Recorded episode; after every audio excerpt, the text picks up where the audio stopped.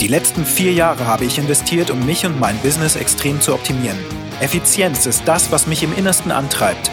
Doch wie kann ein Unternehmen in dieser sich immer schneller drehenden Welt so entwickeln, dass es stabil dasteht und auf dieser Basis aufbauen kann? Genau, es fängt bei uns Unternehmern an. Hier erfährst du Tipps und Tricks, die du in deinem Alltag installieren kannst, um wieder mehr Zeit für das zu haben, was dir am wichtigsten ist. Freunde, Familie, Hobbys und natürlich auch für das Umsetzen deiner kreativen Produktideen. Mein Name ist Christian Nolte und herzlich willkommen bei meinem Podcast Business Hacking. Ist es das Tool oder ist es der Nutzer, der den Unterschied macht? Nun, am Wochenende haben wir mal wieder Pfannkuchen gebacken zum Frühstück. Ich hatte seit einigen Wochen diverse Rezepte mal ausprobiert. Natürlich gegoogelt, was äh, in so einen Pfannkuchen am besten reinkommt oder in, in den Teig. Und bin dann letzten Endes nach ein paar Experimenten bei einem sehr einfachen Rezept gelandet. Das ist, glaube ich, sogar von Jamie Oliver.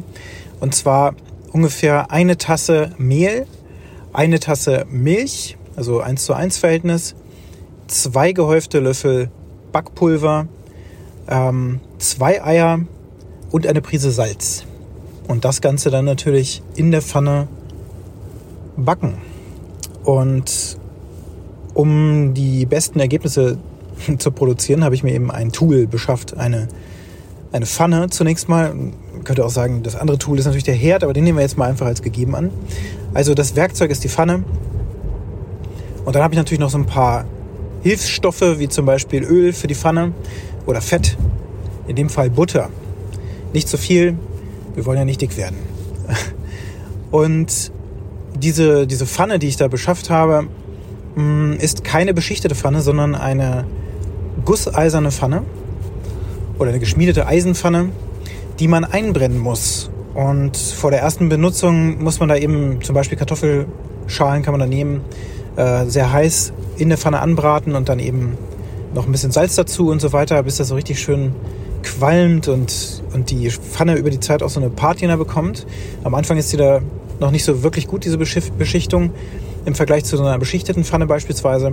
Aber ich habe eben die Nase voll gehabt von schlechten Werkzeugen. Schlechte Werkzeuge sind, beim Kochen zumindest, sind beschichtete Pfannen, wie ich rausgefunden habe. Ähm, wir haben ja auch einige Pfannen durch. Ich hatte vorher eine, eine Tefal-Pfanne, relativ günstige Pfanne, die hat ziemlich lange gehalten und die war so semi-gut. Also es backte immer mal wieder an. Und zwischendurch ging es dann mal wieder halbwegs, wenn man ein bisschen mehr Fett genommen hat oder so. Und dann dachte ich mir, also meine Frau hat sich auch gewünscht, dass wir uns eine neue Pfanne beschaffen. Und dann habe ich eben recherchiert, was könnte ich da wohl kaufen und habe dann eine teure WMF-Pfanne gekauft für, ich glaube, 70 Euro. Und die war nach einem Monat, war da die Beschichtung schlecht. Und da habe ich schon gedacht, meine Güte, habe ich die falsch geputzt? Bin ich da irgendwie mit was Scharfem reingegangen und die Beschichtung ist schon kaputt in der Mitte oder sowas? Da äh, briet das dann alles immer schön an. Also bei einem Omelett oder eben auch bei einem Pfannkuchen. Und ich war ganz erstaunt, dann rauszufinden, dass beschichtete Pfannen grundsätzlich eigentlich das Schlechteste ist, was man so nutzen kann. Also einmal natürlich, weil sich die Beschichtung löst, gesundheitsschädlich ist.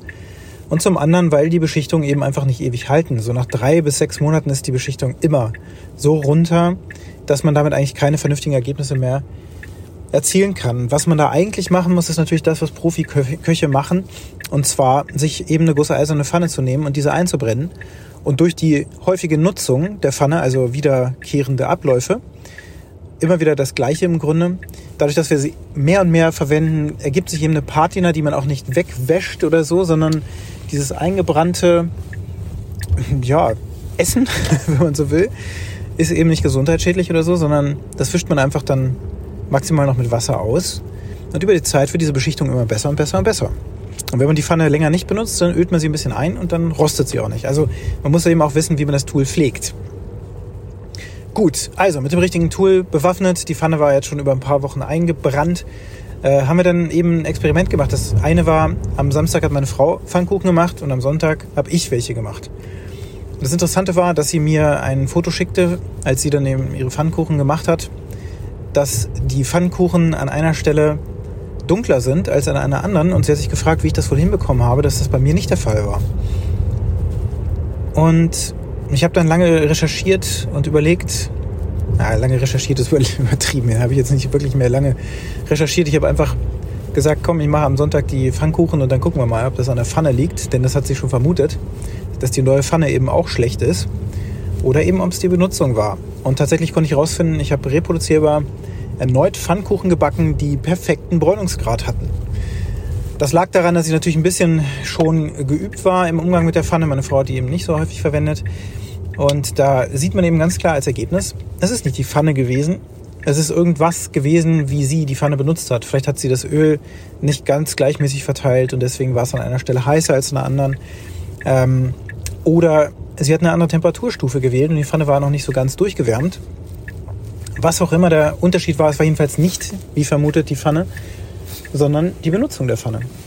Und das wiederum können wir natürlich jetzt auf jeden Lebensbereich wieder übertragen.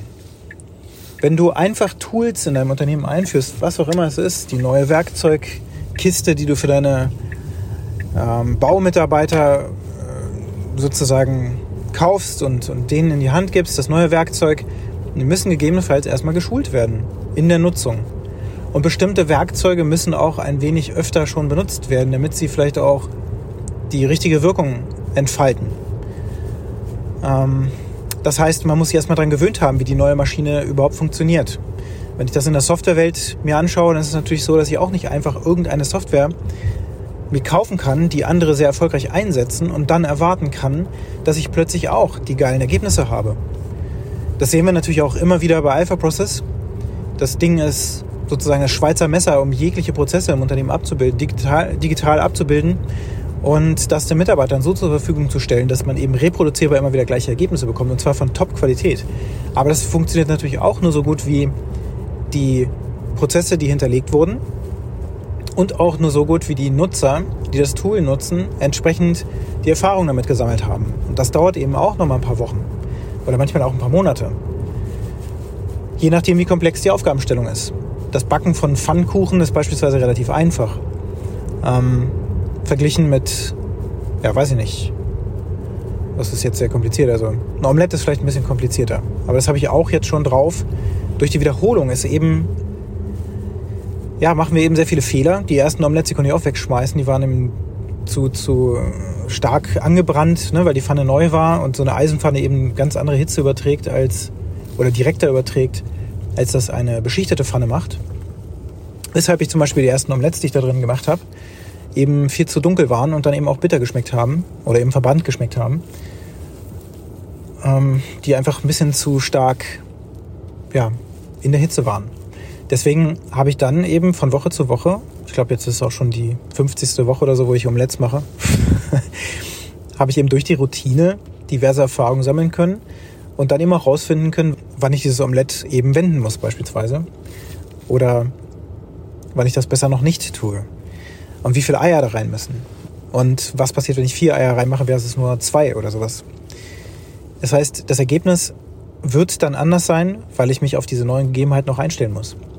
Und so sehen wir, dass das Tool natürlich genauso wichtig ist wie der Nutzer, der es anwendet und dass die Erfahrungen, die Skills, die derjenige mitbringt.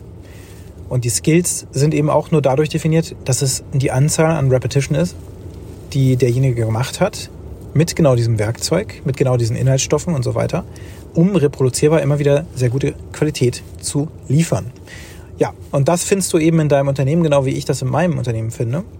Wenn ich da jetzt neue Programmiersprachen zum Beispiel einführe, wir haben jetzt ein Projekt, wo wir zwar keine neue Programmiersprache einführen, aber zum Beispiel für einen Kunden ähm, eine Shopify-App explizit erstellen, und diese Shopify-App, das ist für uns tatsächlich Neuland gewesen, wie man die entwickelt. Und das heißt, wir mussten erstmal Forschung und Entwicklungsarbeit leisten, um mit diesem Werkzeuggeflecht, was man da braucht, entsprechende Ergebnisse zu liefern.